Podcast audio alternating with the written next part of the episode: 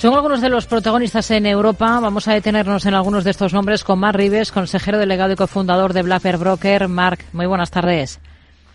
Muy buenas tardes. L'Oreal está destacando en negativo en la bolsa francesa con caídas de más del 7%. ¿Cómo está el valor por técnico mientras el mercado se está quedando con esas ventas en Asia que han estado por debajo de lo esperado? Sí, la verdad que el, el valor tenía la intención de continuar y acelerar el proceso alcista compañía que estaba en zona de sus máximos históricos, cerca de los 460 euros. Y la noticia por debajo de las expectativas, sobre todo en este cuarto trimestre, lo que está haciendo es boicotear un poco este interés alcista del mercado, que podría dejar los precios en un proceso lateral de medio plazo. De momento, mientras no pierda los 380 euros, y queda mucho para ello, la tendencia alcista sigue vigente. Hmm. Y Hermes eh, es otra de las que ha presentado, pero está justo en el lugar opuesto, con alzas de más del 5%. Sí, Hermes yo creo que es un poco la, cara opuesta al sector lujo, ¿no? El gran abanderado.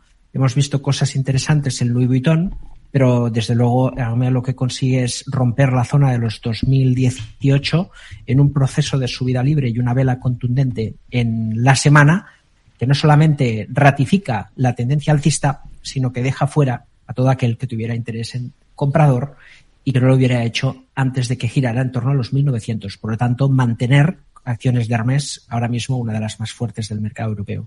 Hoy tenemos disparado a Ubisoft, está subiendo más de un 14%, ha planteado a la compañía buenas perspectivas. Eh, ¿Qué estrategia seguiría con esta compañía?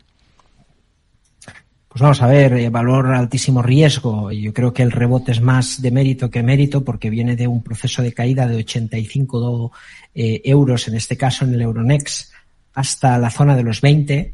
Y en esta zona de soporte, pues vemos un rebote que tiene más que ver con la gran sobreventa. Que tenga continuación o no, eh, lo vamos a ver en el largo plazo.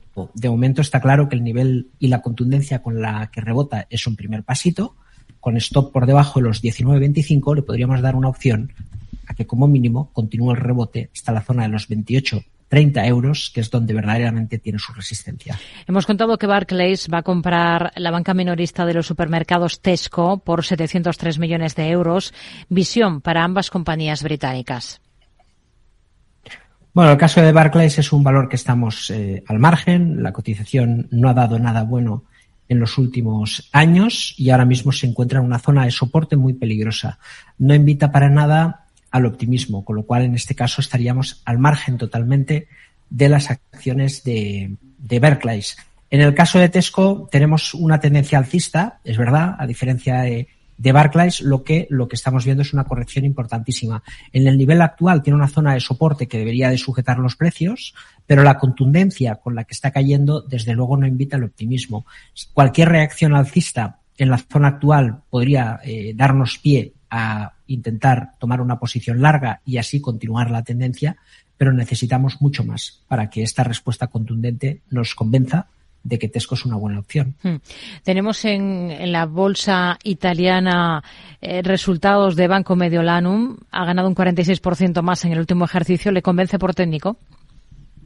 Sí, los bancos italianos son otra cosa de los bancos franceses, por ejemplo, y lo están haciendo en general todos bien. Eh, no es una excepción Mediolanum. El único pero es que es un banco que o estabas dentro o ya vas tarde. La sobrecompra es muy importante movimiento táctico con stop en 9.30 se puede hacer, pero desde luego es más un mantener y dejar correr que no un comprar. Hmm. En, la bolsa alemana tenemos mal comportamiento para Siemens Energy. Mm, ¿Cómo ve las cosas ahora para esta compañía? La verdad es que venía después de la gran crisis, colapso de la cotización que se ha hundido de 24 a 6, viene con un rebote contundente que es esperanzador. Lo que estamos viendo ahora son velas eh, sin, ninguna duda regresivas que pueden marcar un ajuste de esta gran subida de 6, ojo, a 13,77. Y todo lo que no sea perder el 11 de 19 lo encuadraríamos dentro de un ajuste, vamos a llamarle sano. Perder ese nivel complicaría las cosas y dejaría el escenario nuevamente bajista en busca de los mínimos. Así que momento clave para Siemens Energy. Vamos a ver la corrección para poder determinar si nos gusta para comprar o para vender. Marc, ¿qué valor europeo le convence más ahora? ¿Dónde ven especial fortaleza? Pues dentro del, sector europeo, pensando en el largo plazo, en estas compañías que todavía no han cogido el buen tono del mercado, por alguna razón u otra, hoy incorporamos Porsche a través del holding de la familia Porsche, Porsche Automobile Holding, ticker PAH3, no confundir con P911, que es la fábrica de coches. Y a través del holding tenemos una posición en Volkswagen del 66% de nuestro dinero y un 33% que iría así a la compañía de automovilística Porsche.